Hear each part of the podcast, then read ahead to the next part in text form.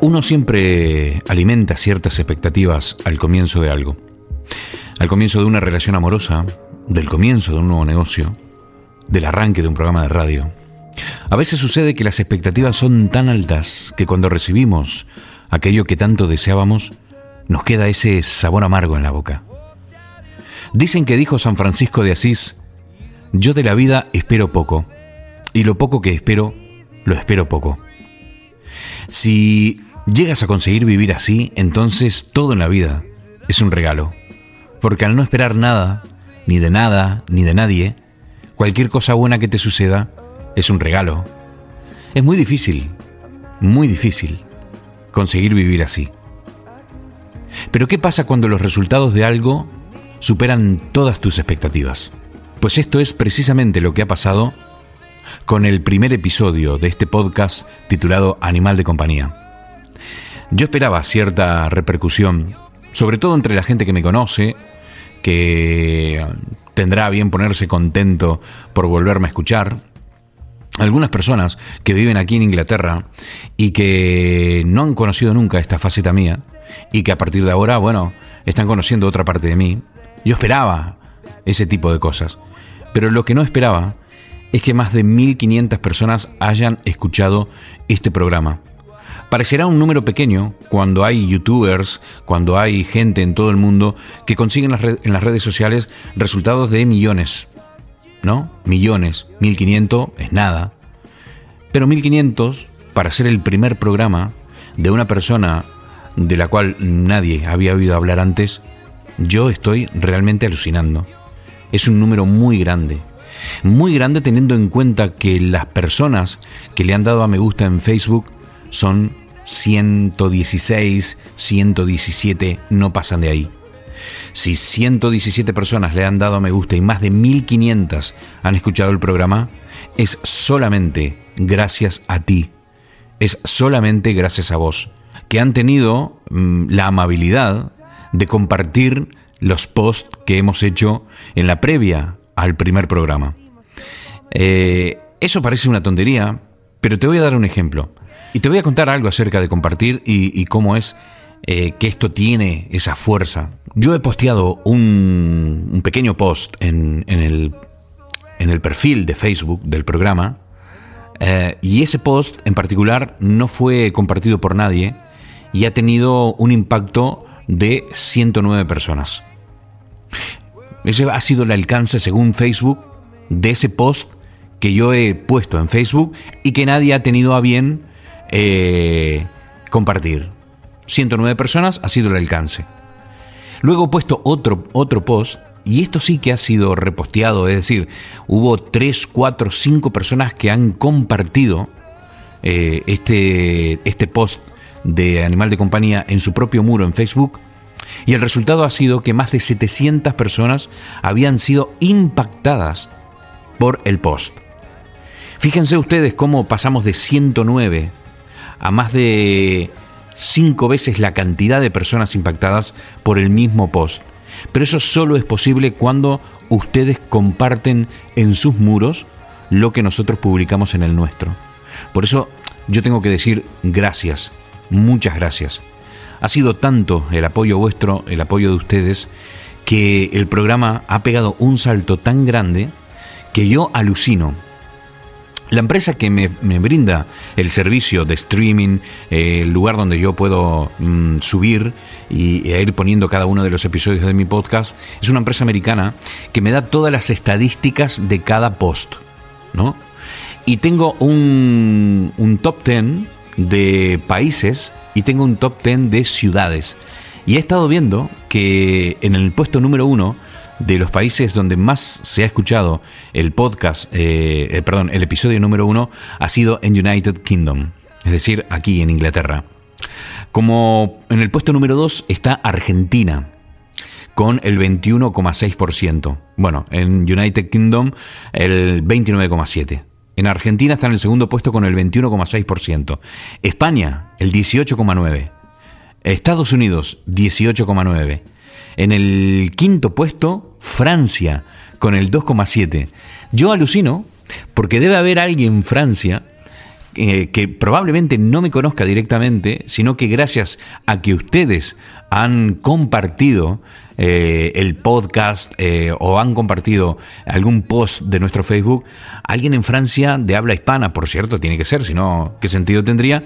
Ha escuchado el programa y esto en el top 10 de países que han escuchado ocupa el quinto puesto, Francia. Y escuchen bien lo que viene a continuación. En el puesto número 6, Japón con el 2,7%. Suecia con el 2,7% en el puesto número 7 y en el puesto número 8 eh, es increíble, es decir, alguien en los Emiratos Árabes eh, ha estado escuchando este programa, el 2,7%. Yo realmente alucino.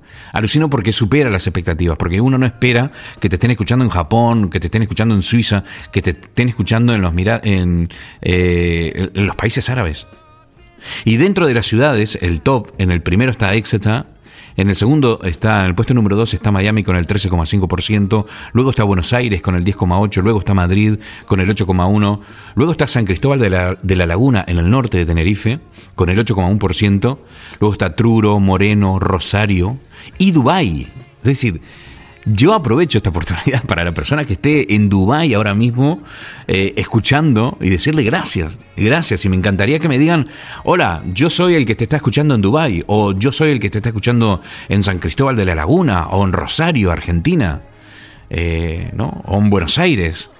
Me encantaría, me encantaría. Todo esto eh, sin dudas ha superado mis expectativas. Ha superado mis expectativas. No esperaba que esto tuviera el alcance que ha tenido. Por otro lado, esto es lo que yo puedo contar de las personas que han eh, tenido em, interacción con este programa porque las puedo controlar online. Pero hay una porción de oyentes que no controlo, que son los oyentes de dos radios eh, que han estado sonando, donde han puesto este programa en su programación y esto es Extremo Radio, eh, esto es en Concordia, Entre Ríos, Argentina. Extremo Radio ha puesto este programa el día jueves a las nueve y cuarto de la noche y el día, con repetición el día domingo a las nueve y cuarto de la noche. Y, me consta, porque el director de la radio eh, me ha enviado un montón de WhatsApp eh, con, con todo ese feedback de la gente, audios o textos. Y, ahí sí que no puedo contar cuántas son las personas que han escuchado el programa a través de una radio FM. Esto es increíble. Luego, eh, por otro lado, hay otra radio que emite en Internet que tampoco controlo cuál ha sido la, audiencia eh, y se llama Retro Pop Radio. Bueno, el director de la radio me escribe en WhatsApp que dice, según la empresa prestadora del servicio, me comunican que acabo de superar la cantidad de oyentes online con el programa tuyo. ¿No? Es increíble, es decir, han superado eh, la cantidad de oyentes online al mismo tiempo que habían contratado solo con el programa. Este tipo de mensajes son lo que a mí me dicen, wow, pero ¿qué pasa aquí? ¿no? Es decir, esto es... Mm, a ver, no quiero que me, que me malinterpretes, no, no, me estoy vanagloriando de esto, estoy gratamente sorprendido y humildemente te digo muchísimas gracias. Gracias, gracias por estar ahí del otro lado. Esto sí que, que, es, cuando, es el feedback que uno necesita para seguir adelante. Porque, te repito, en este programa no no nos vamos a jactar ni, ni, de la música, ni de cuán nueva es, o cuán vieja es, o qué versión que nadie tiene. No, no, eso para nosotros es absolutamente secundario. No nos importa el sonido, ni si nuestra voz suena bien, o si eh, la edición es perfecta. No, no, no, nada de esto. Estamos, nosotros buscamos otra cosa, buscamos abrir una puerta, buscamos conectar con vos, buscamos conectar con, contigo, ¿vale? Así que lo que eh, estamos diciendo hoy aquí es gracias de corazón, gracias por estar del otro lado. ¿Ok? Por otro lado, em, me gustaría decirte que si lo que estás buscando es un programa de música, lamento comunicarte que este no es el programa de música que estás buscando. Hay otras personas que se dedican a presentar temas nuevos o temas viejos y lo hacen muy bien, muy bien. No es nuestro caso. Nosotros no vamos a hacer un programa de música. Te he dicho anteriormente que no va a ser un programa de entrevistas, pero esto no quiere decir que no las haya, ¿no? O sea, va a haber, va a haber y va a haber todas las veces que, que apetezca charlar con alguien interesante. Y este es el caso de hoy. Hoy vamos a hablar con una persona muy especial, eh, una persona que, que, conozco hace muchísimo tiempo y que está radicado en la ciudad de Madrid, en España, pero que ha visitado muchísimos sitios a lo largo de todo el mundo. No te voy a decir nada ahora, ya te vas a enterar en algunos minutos. Vamos a comenzar, porque mm, no pensaba hacer una intro tan larga, pero es que se lo merecía. Es, acerca de las expectativas, es acerca de, de lo que uno no se espera. Eh, claro, ahora me queda a mí la cosa esta de ojalá que esto también eh, alcance tus expectativas de lo que ha sido el programa. Porque claro, la gente que me conoce sobre todo eh, decía, oh, el programa de Poli, Poli vuelve a la radio. Y resulta ser que cuando prendieron, encendieron la radio y escucharon, se dieron cuenta que el Poli aquel de 20 años no está más. Y aquí va la noticia, no vuelve más. Aquel poli que gritaba y era súper fresco y súper divertido probablemente, ese poli mm, se quedó ahí cuando tenía 22 años, 23. Acá hay un nuevo poli hoy en día. Un poli que ha vivido otras cosas y que tiene otras cosas nuevas para dar. Esto no quiere decir que seamos súper aburridos ni nada. Al contrario, quiero decirte que eh, probablemente ahí nosotros mm, no alcancemos tus expectativas. Porque no soy el poli de 20 años, soy otro, uno nuevo, y tengo cosas nuevas para darte. Por eso es que no quiero hacer un programa de música, no quiero hacerte perder una hora de tu vida con cosas que puedes encontrar en cualquier lugar. Bienvenidos a este segundo episodio de Animal de Compañía. Comenzamos.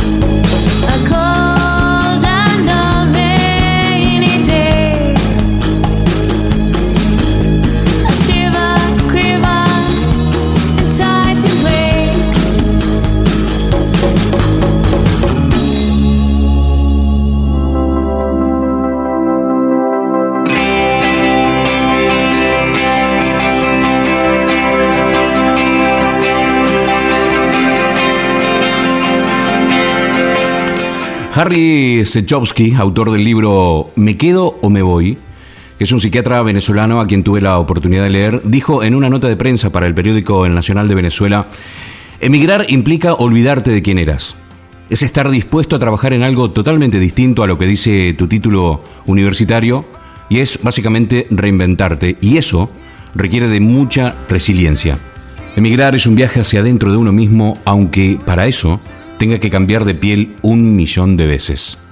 Vamos a hablar a continuación con una de las personas que de esto sabe un rato, una persona que ha tenido que cambiar su piel un montón de veces porque ha tenido la oportunidad de estar en muchísimos sitios viviendo y aprendiendo eh, de todo lo que la vida eh, le ha dado. Una persona que no para de aprender y que para mí en lo personal tiene, bueno, es poseedor de una gran inteligencia y de un humor muy refinado.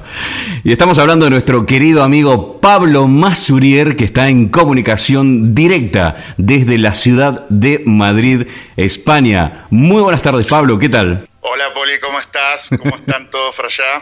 Pues aquí muy bien. En realidad, bueno, todavía seguimos prendiendo eh, la calefacción, Pablo. Todavía sigue haciendo frío. Yo sé que hace muy poquitos días te hizo 34 grados en Madrid, ¿es verdad esto? Sí, sí. Eh, hoy estuvimos todo el día con, eh, con mucho calor, mucho sol y ya el verano explotando, ¿no? Qué bien, qué bien. Sobre todo porque yo veo eh, algunas fotos de amigos que de las Islas Canarias que van a la presa todos los días y yo ahora mismo tengo la calefacción encendida.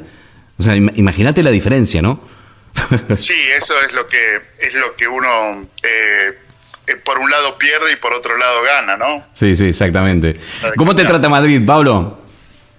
Espectacular. Todavía sigo abriendo la ventana a la mañana y mirando el sol que entra, algo que después de dos años en, en Londres, eh, el sol era, era lo que más extrañaba y bueno, esto aquí en Madrid es lo que más es lo que más hay. Entonces, en un cierto sentido, prefiero eh, estar por, por, aquí y ver las cosas buenas que están por aquí, ¿no? Exactamente. ¿No se te ha pegado ninguna palabra en español todavía?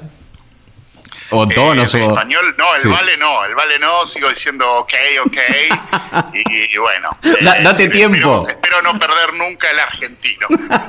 date tiempo, yo hacía lo mismo y casi que lo perdí por completo. No por completo, pero hombre, eh, se me nota, se me nota muchísimo. ¿Hace cuánto dijiste que estás viviendo en Madrid? Yo creo, que ese también es un tema eh, de, de lo que podemos hablar largo y parejo, que es el asunto de cómo uno se adapta. La lengua es es un vehículo de cultura, entonces justamente cuando uno más eh, piensa que necesita adaptarse, lo primero que cambia es justamente la forma de hablar. La forma de hablar. Para adaptarse al lugar. Claro, porque esto, esto de cuando uno se va del país y se va a un, lugar que no es el suyo, y instintivamente lo que hace es copiar maneras de hablar o maneras de, de básicamente lo es como decir, lo primero que pasa en uno es trata de imitar el entorno y me hace acordar mucho a estos animales que en la naturaleza para defenderse adoptan forma y colores de todo lo que los rodea, es su forma instintiva de sobrevivir, ¿verdad? Obviamente, obviamente, ya lo decía Darwin, ¿no? Es decir, el, el que en la, para sobrevivir lo más importante no, no es ser el no sobrevive el más fuerte, sino el que mejor se adapta. Y justamente una de las cuestiones para adaptarse más importantes es adquirir la lengua del lugar donde uno está.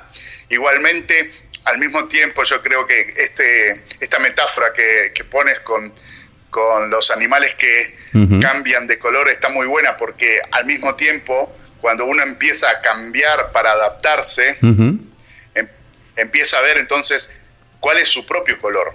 ¿no? Entonces uno dice, ok, yo me adapto y cambio el color para el contexto donde estoy, pero al mismo tiempo, ¿cuál era mi color y por qué, en un cierto sentido, a veces también está bueno volver al, propio color, ¿no? Exacto, eh, más o menos es lo mismo que decir que emigrar, eh, más que una búsqueda, es un descubrimiento. ¿Estamos de acuerdo ahí? Eh, sí, sí, sí. Yo creo que por un lado eh, uno eh, emigra para buscar eh, otro, otro lugar, pero en realidad cuando ese lugar intenta encontrarlo, ¿no? Ese destino, se da cuenta que el destino y uno mismo van en simbiosis y entonces, en un cierto sentido, buscar un lugar después termina siendo un buscar, buscarme a mí mismo en ese lugar. Entonces, nos cambia, nos cambia por un lado la percepción del lugar donde uno va y al mismo tiempo cambiamos nosotros. Nos enriquecemos con la adaptación que estamos haciendo y al mismo tiempo, una vez que nos adaptamos a este nuevo entorno, podemos llegar a, correr el riesgo de cambiar nosotros mismos y ya no ser los mismos que fuimos al momento de iniciar el viaje. Qué momento. Entonces, interesante. sí, es lo que muchas veces nos pasó a todos los argentinos que estuvimos eh, en el exterior y que viajamos mucho, eh, que después uno vuelve a la Argentina y, ciertas cosas ya uno no es lo mismo. no piensa lo mismo, tiene valores distintos, eh, tal vez hasta justamente pierde la forma de hablar y, y en eso también uno hace una procesión interior mientras se está adaptando eh, para ver, bueno, ok, ¿quién soy yo? y, no solamente a dónde quiero llegar, sino cómo quiero llegar, o qué es lo que yo quiero ser para llegar a ese lugar. Hay que contarle a la gente que no es la primera vez que Pablo y yo hablamos de, esto. Nosotros hemos tenido oportunidades eh, en, en, los últimos 10 años de hablar muchísimas veces sobre las cosas que nos han sucedido una vez que nos fuimos de, nuestra Argentina. Y hay una, una, frase, unas palabras que me dijo Pablo hace mucho, yo todavía estaba viviendo en la isla de La Gomera, en Canarias, y me dijo, Poli, eh, un, un, emigrante, un inmigrante es al mismo tiempo eh, un emprendedor. Eso me ha marcado porque eh, un emprendedor es una persona que se animó a cambiar, a cambiar. Eh, imagínense, por ejemplo, yo que me fui con 30 años de Argentina, me fui eh, con una mochila de cosas que había aprendido a, ¿no? para poder este, avanzar. Uno aprende a lo largo de su vida una serie de cosas que le ayudan a dilucidar la realidad y actuar en consecuencia. Cuando vos te vas a otro sitio, cuando te vas a otro país, te das cuenta que muchísimas de esas herramientas que vos eh, tenés en la mochila no te sirven para nada. Es decir, cambias completamente de realidad y todo esto, o muchísimas de las cosas que traías aprendidas, no sirven para nada. Y ahí es cuando te, des, te das cuenta de que hay que empezar de nuevo, hay que empezar a construirse en base a esta realidad y no a la que deja, ¿no? Por eso creo que ha sido muy, muy acertado e, esta reflexión acerca de que un inmigrante es al mismo tiempo un emprendedor. Sí, y, en un cierto sentido, en todas estas charlas que nosotros teníamos cuando estábamos afuera, eh, más que una catarsis que uno hace también para, mm. para encontrarse, ¿no? Eh, generalmente los argentinos cuando estamos afuera nos encontramos y hablamos de tres cosas. Uno, de lo mal que va el país, que es siempre lo mismo, eh, lo mal que va la selección argentina y, y, lo tercero justamente es esto, es eh, la cuestión de intentar, eh, como si fuésemos chicos, de ver cuáles son las figuritas de nuestro álbum que, tenemos, este álbum que cada uno intenta construir, de darle sentido ¿no?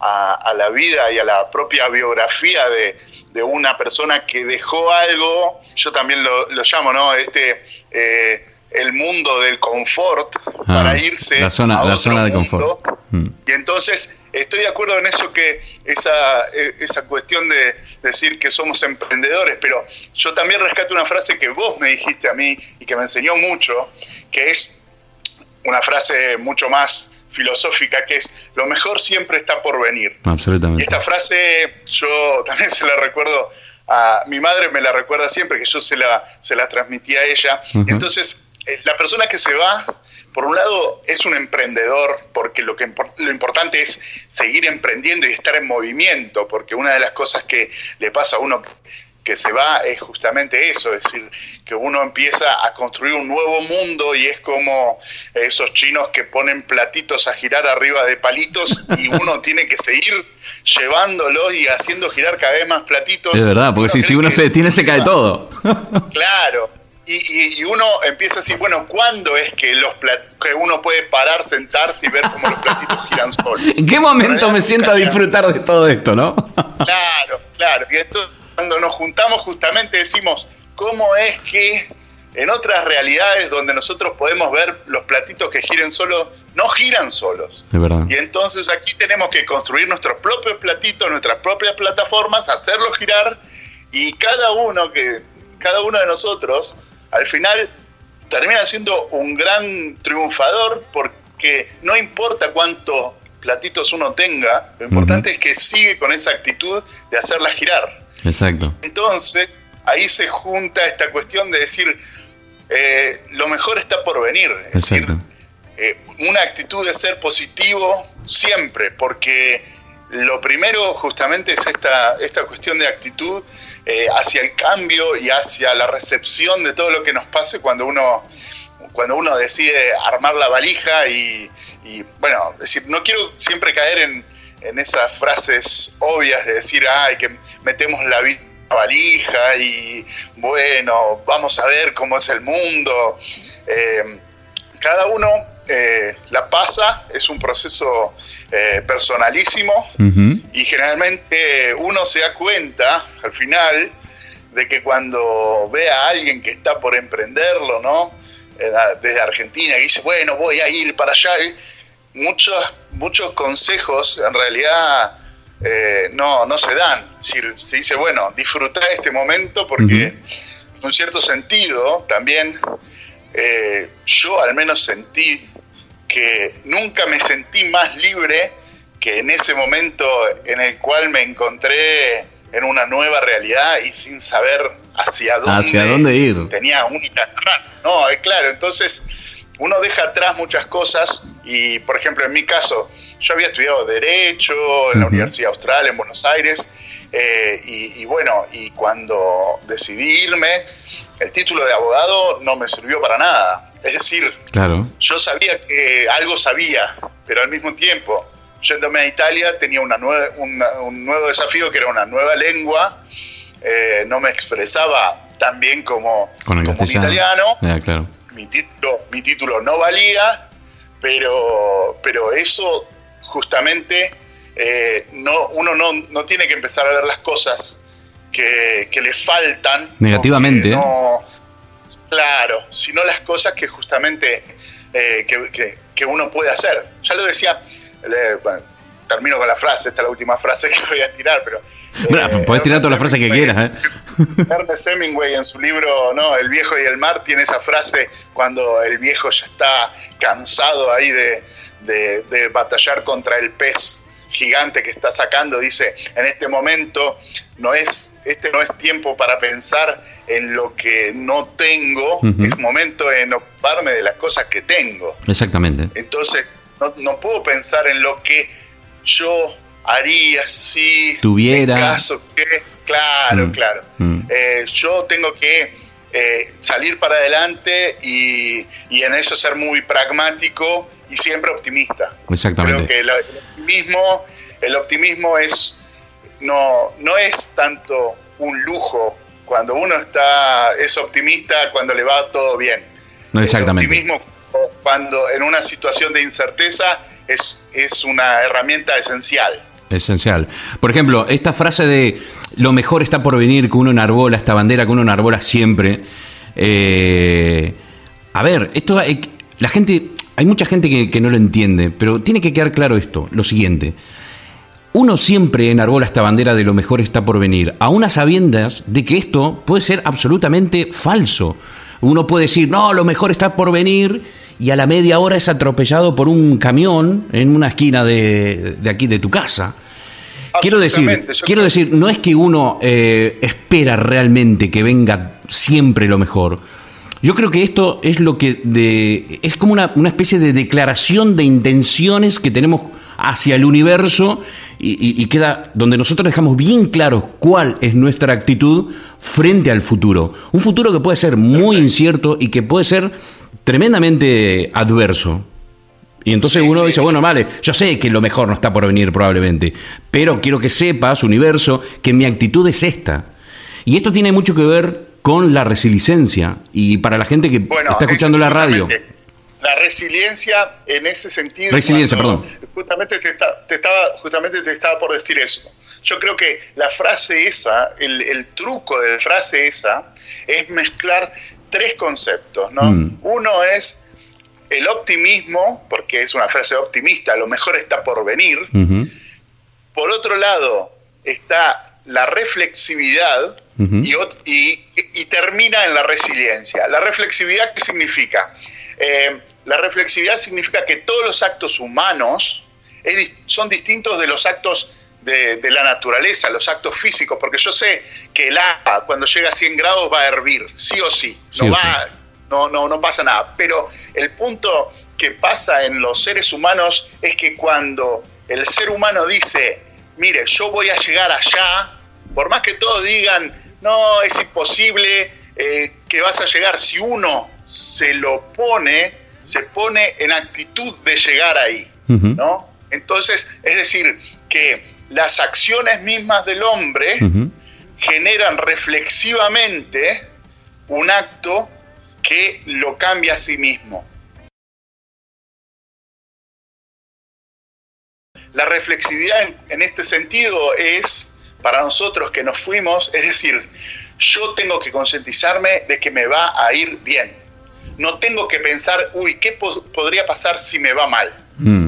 Tengo que focalizarme solo en que me vaya bien y estoy seguro de que si yo pienso así, me va a ir bien. Y ahí viene la resiliencia. La resiliencia exactamente. es esta capacidad que Esa capacidad, exactamente. de afrontar de adaptarse. situaciones, claro, de, afrontar situaciones que son totalmente negativas y que el hombre no sabría cómo salir. Exactamente.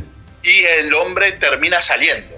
Eh, eh, es lo mismo decir que es la capacidad que, que tenemos las personas supongo que en algunos más y en otros menos, de adaptarnos positivamente a situaciones adversas. Claro, y de aferrarnos a las cosas positivas para que cuando viene el vendaval no nos lleve puestos. y, pero al mismo tiempo, al mismo tiempo, la resiliencia esa es algo que se va construyendo. Es decir, uno, no, uno no es que dice, ah, yo soy resiliente y por eso no hago nada. O, digo, no, ok, yo soy resiliente, eh, vamos a ver qué pasa. No, la resiliencia es algo, es, un, es una virtud que se va construyendo y que se va, se va evaluando en cada, en cada situación. ¿no? Es verdad, Uno puede decir, sí, yo soy resiliente, pero nunca salí de, mi casa. Sí. Es el gran, digamos, el gran problema de, los hobbits en El Señor de los Anillos, ¿no? Es verdad. todos los hobbits normales preferían estar en su mundo feliz ahí en Hobbiton y miraban muy mal a los que se iban. Sí, sí, sí. Porque el que se iba como que perdía esa esencia de su casa. El problema es que justamente el que se va no solamente no es que pierde el ser, eh, el, el, estar ahí, sino que se transforma cuando, cuando se va añora también volver a la tranquilidad, pero acá viene la otra cuestión, es que nunca esa tranquilidad lo va, lo va a llenar de nuevo. Hmm. Es decir, es obvio que nosotros que dejamos una realidad porque no nos llenaba en su momento, cuando nos vamos también volvemos a añorar todas las cosas buenas que, teníamos en el eh, del lugar que nos, del que nos fuimos pero al mismo tiempo, si volvemos, cuando volvemos, eh, ya no somos los mismos y, no encontramos tampoco esa tranquilidad que mentalmente pensábamos que teníamos mm. y, que, sigue allá. Entonces, en un cierto sentido, cambiamos nosotros y, tampoco, tampoco nos quedamos en, una, en, un, en un eh, espacio de confort. Pablo, ¿querés que te cuente algo gracioso? ¿Y qué tiene que ver con eso de ser resiliente? Eh, en la Universidad de Exeter, para la cual trabajo, yo trabajo en el Campus Services de la Universidad de Exeter, hay cursos que son obligatorios ¿no? para los empleados. Bien, el 8 de mayo hay un curso de resiliencia y, y me toca hacerlo. Pero es completamente en inglés. Y sabes que el inglés es algo que, que, todavía, a pesar de que ya vivo hace dos años y medio aquí, no lo controlo del todo.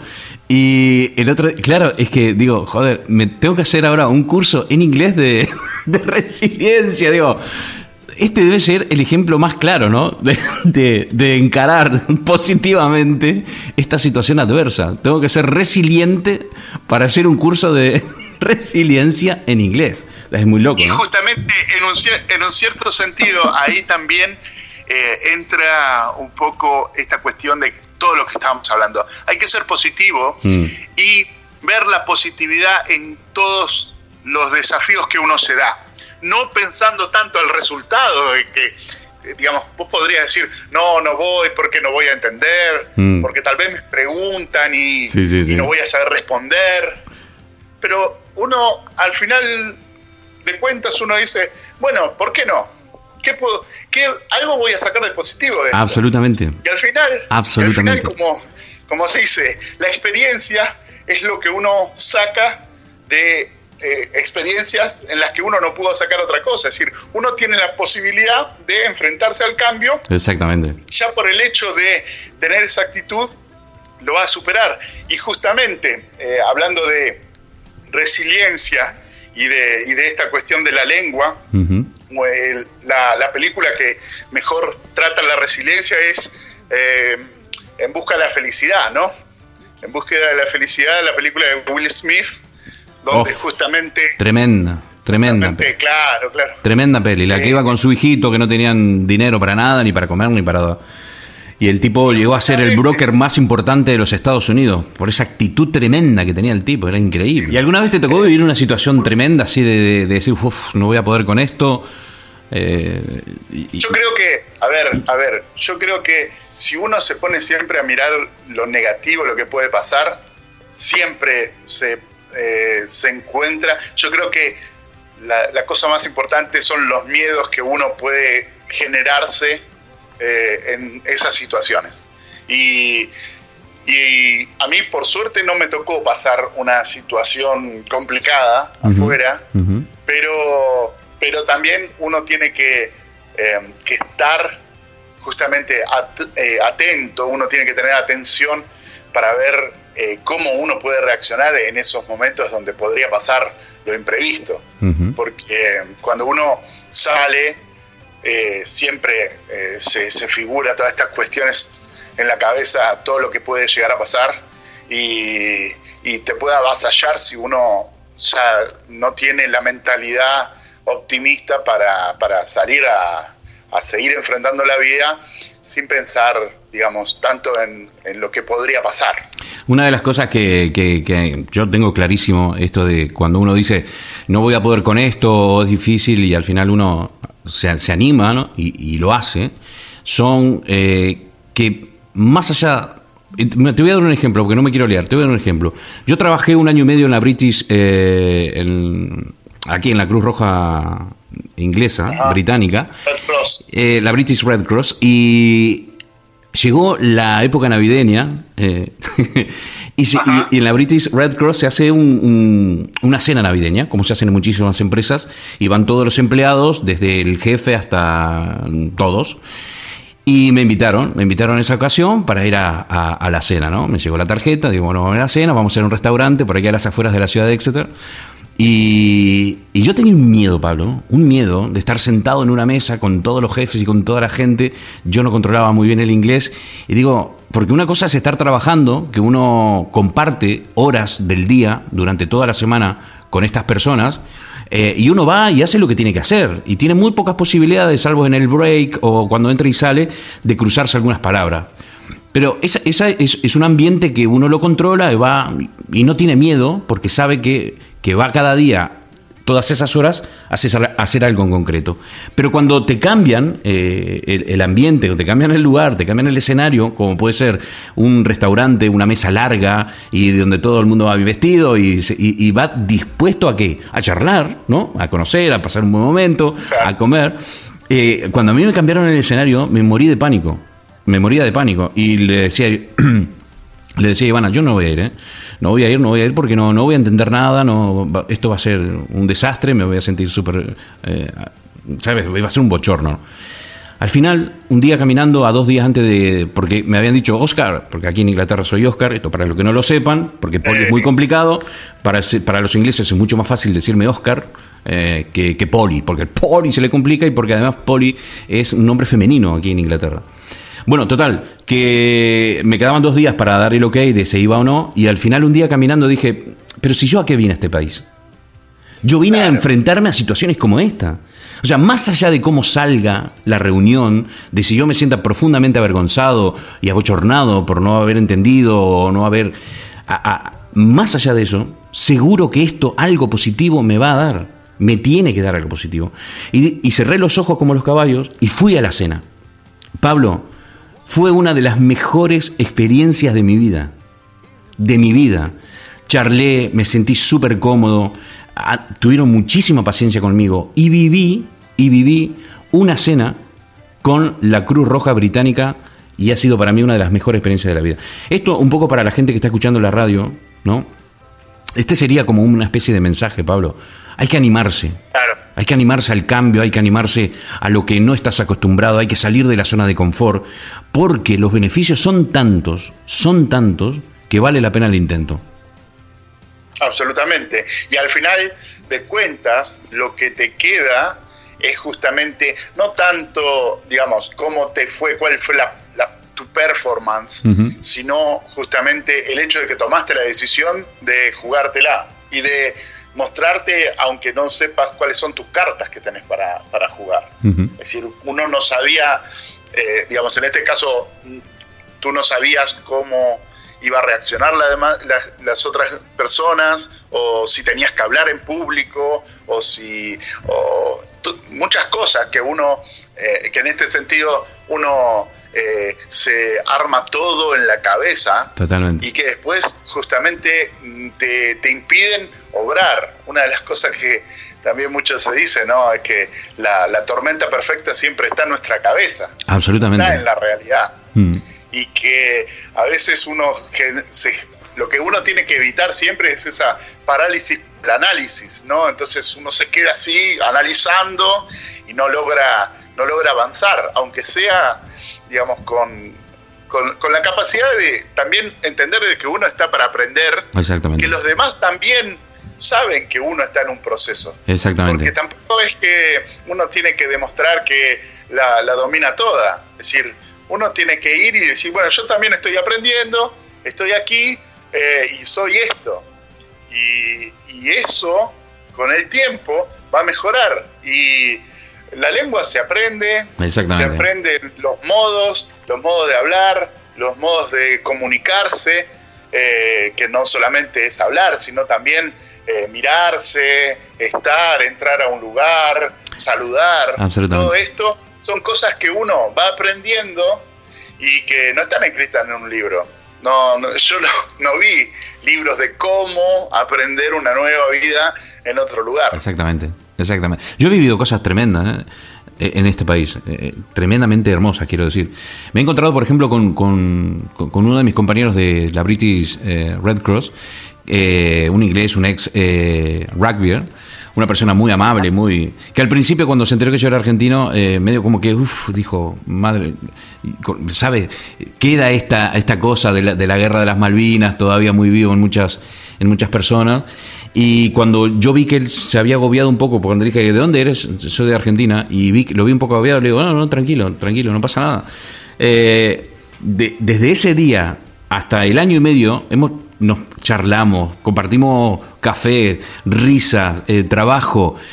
Después de un año y medio de trabajar juntos cada mañana y habernos reído, pero yo a veces alucinaba en colores porque decía, ¿cómo puede ser que un tipo inglés que debe, debía tener 10 años más que yo eh, y yo con un inglés básico nos podíamos reír tanto? me contaba historias de su vida y tal. Y el último día, cuando nos despedimos, Yo le llevo una botella de vino blanco porque empezaba la... Tú sabes que aquí en, en, Inglaterra aman salir con caravanas. Creo que todos los ingleses tienen una caravana. Y llega la época de verano y lo que hacen es eh, recorrer todo el país, vas con su caravana, los camping, que hay un millón de camping, pero completamente, que tienen un pub, que tienen eh, agua, electricidad, tienen, son camping fantásticos. Y como comenzaba la temporada, le llevo un vino de regalo, digo, bueno, esta copa de vino es para que te la veas en, en, mi nombre, digo, arrancando la temporada de, verano. Eh, bueno, ¿sabes lo que pasó? El tipo agarra, me da un abrazo, un abrazo fuerte, me pega en la espalda y me dice, Oscar, eres el mejor embajador de Argentina que he conocido. Y yo dije, chao, chao. O sea, fue un momento tan humano, tan humano, donde, donde no, existían los problemas que hubo en el pasado, habíamos, nos habíamos despojado de todos estos prejuicios, ¿no? De, no, porque este es argentino, no, porque este es inglés. Nos habíamos despojado completamente de todo eso y empezamos a conocer a la persona. Y yo ahí me di cuenta de que en el fondo todos somos eso y solo necesitamos una oportunidad para conocernos, nada más. Absolutamente. Y esto, y esto, viene a colación de qué? Viene a colación de que uno eh, tiene que hacer frente a los miedos. Si uno quiere cambiar, tiene que animarse.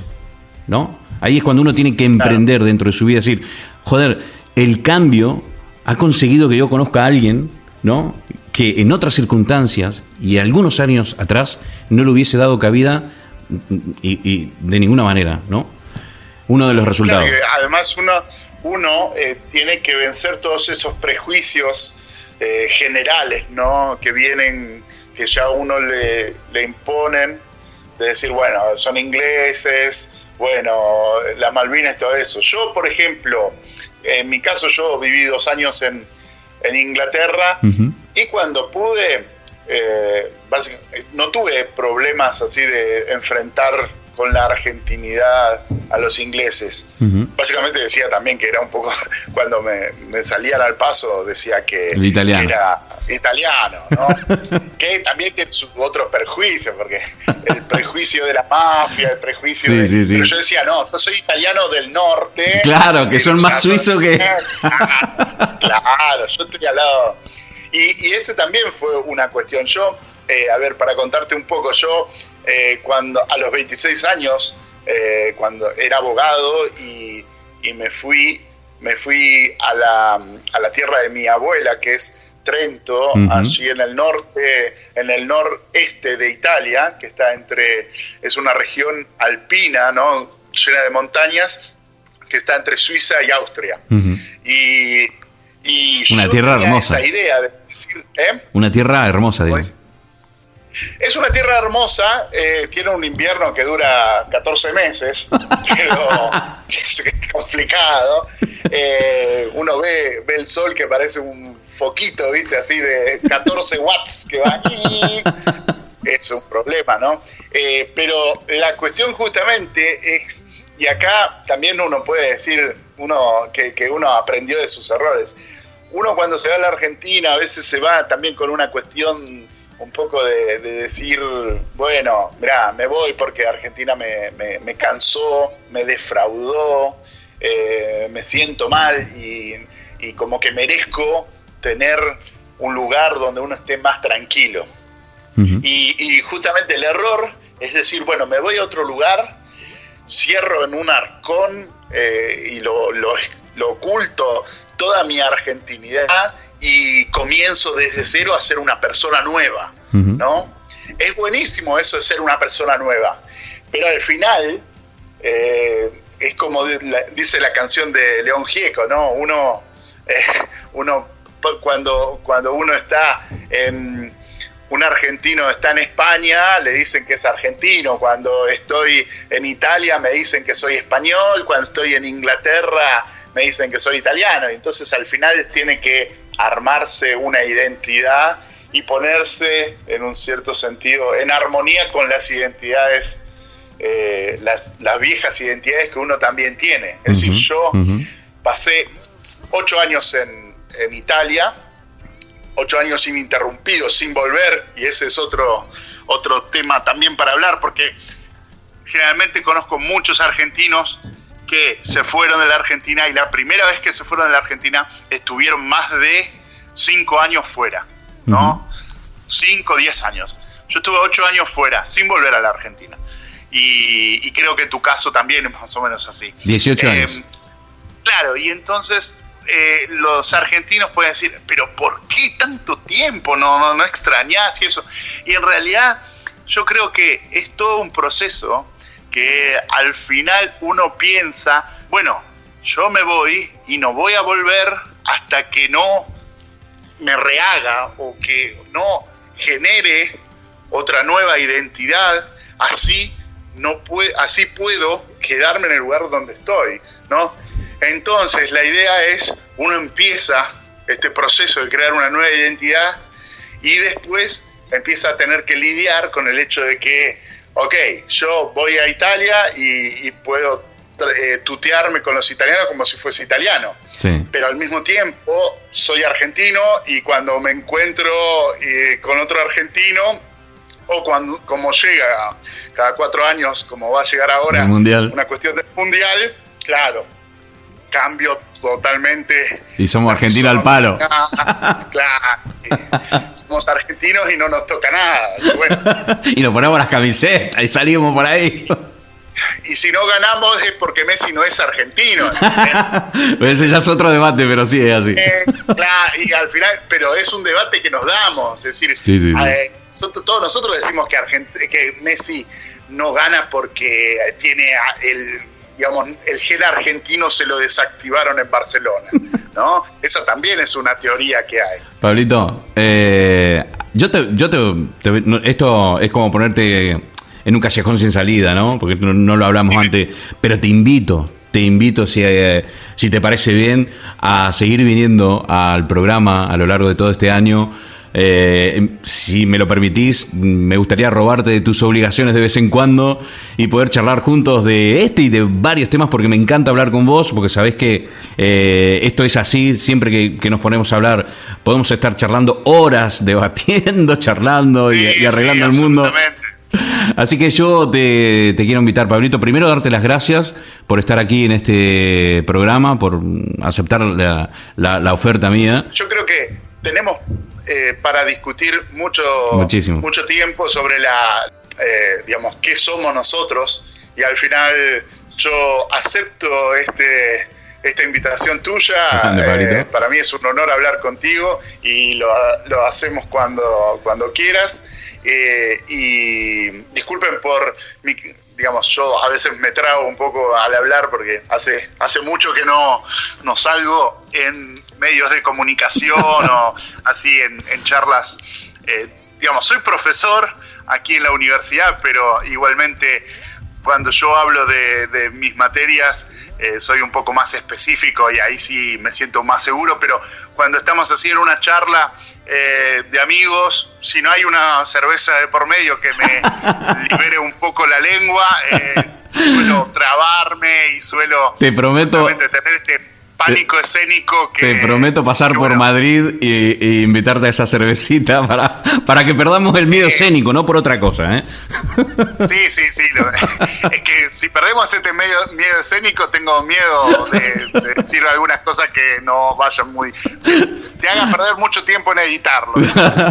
Pablito, muchísimas gracias, muchísimas gracias por estar aquí. Poli, es siempre un placer siempre un placer hablar contigo y nos mantenemos en contacto. Te felicito por este, este nuevo emprendimiento. Muchas gracias. Eh, que también justamente eh, es parte de tu vida. Y, Exactamente. creo que eh, allí vas a poder no solamente volcar todas tus experiencias, sino un poco reunir de todo tu, toda tu red social que tienes en el mundo puedes reunir eh, muy buenas cosas y ponerlas todo al servicio de, todos los demás eh, que te escuchamos y que estamos esperando la próxima emisión, ¿no? Exactamente. Bueno, Pablito, muchísimas gracias, te mando un abrazo enorme y espero volverte a escuchar aquí en Animal de Compañía. Bueno, bueno, eh, ponete la bufanda y seguí disfrutando del invierno. Vamos que después vas a tener 5 o 6 días de verano. Dale, ok, Pablito. Venga, un abrazo. Saludos. Chao, chao. Bien, así que pasó nuestro, bueno, no es una entrevista, nuestra charla con nuestro querido amigo Pablo Masurier eh, desde la ciudad de Madrid. La verdad, encantado, como siempre. Sí, pasamos ya 50 minutos de, charla y parece que empezamos hace 5 minutos nada más.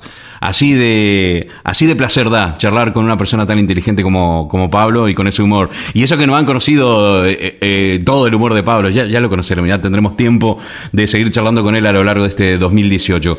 Nosotros continuamos, continuamos aquí en Animal de Compañía.